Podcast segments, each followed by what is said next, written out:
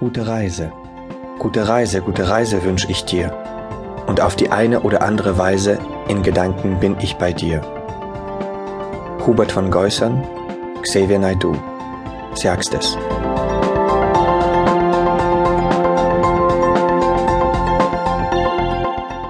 Am Stein. Vor zwei Jahren.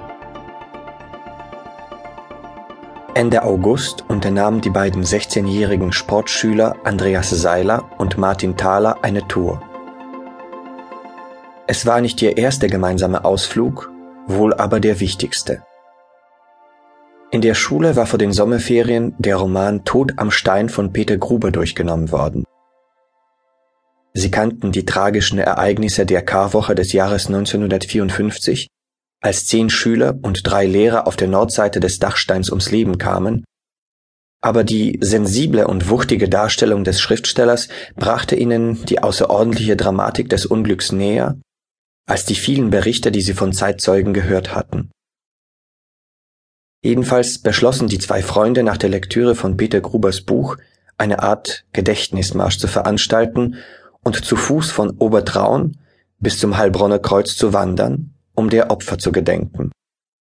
Sie holten sich der Erlaubnis ihrer Eltern und sammelten ein paar Tage lang mit geradezu detektivischem Eifer alles, was sich über die Unglückswoche im April 1954 finden ließ.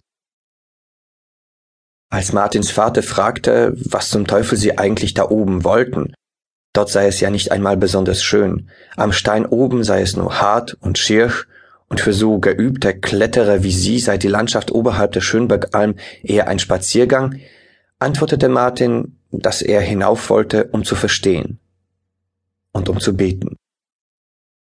Und Andreas würde ihn begleiten, weil er sein Freund sei. Martins Mutter war dazugekommen und hatte mit so etwas wie Stolz im Blick gesagt, dann geht und nehmt ernst, was ihr euch vorgenommen habt. Sie hatten von einem freiwilligen Helfer der Bergrettung, der das Archiv betreute, die exakte Route der Verunglückten in Erfahrung gebracht. Was eigentlich nicht nötig gewesen wäre. Die Strecke, die die Schulklasse mit 14 bis 16-jährigen Jungen und den drei Lehrern genommen hatte, war wohl bekannt. Trotzdem erkundigten sie sich vor Antritt ihrer Pilgerreise, ob es Unstimmigkeiten gäbe in Bezug auf die Route. Sie argwöhnten, dass sich im Lauf der Zeit Ungenauigkeiten und Interpretation eingeschlichen haben könnten. Aber die verschiedenen Informationen, die sie einholten, beschrieben alle immer wieder die gleiche Route. Sie packten ihre Bergausrüstungen zusammen und an einem glasklaren und nach frühem Herbst duftenden Morgen stiegen sie in den Bus, um vom Ort Ramsau um den Dachstein herum nach Obertraun zu fahren. Schon während der Busfahrt waren sie sehr bewegt von ihrem Vorhaben.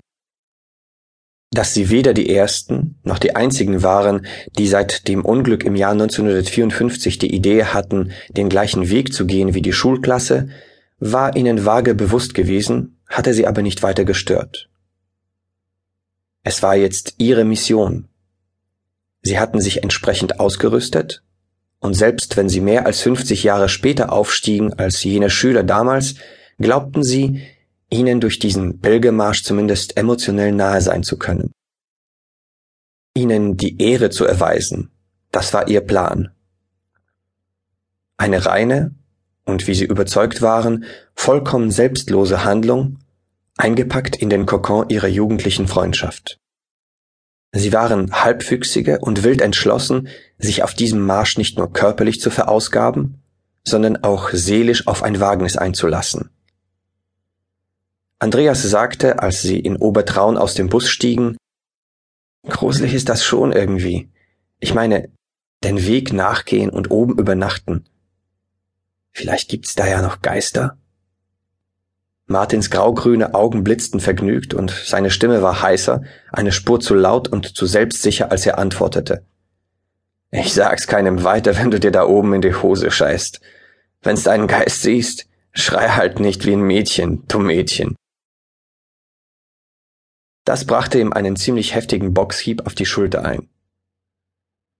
Martin zog Andreas gerne wegen seiner Dreadlocks auf, die der zu einem Schweif zusammengebunden trug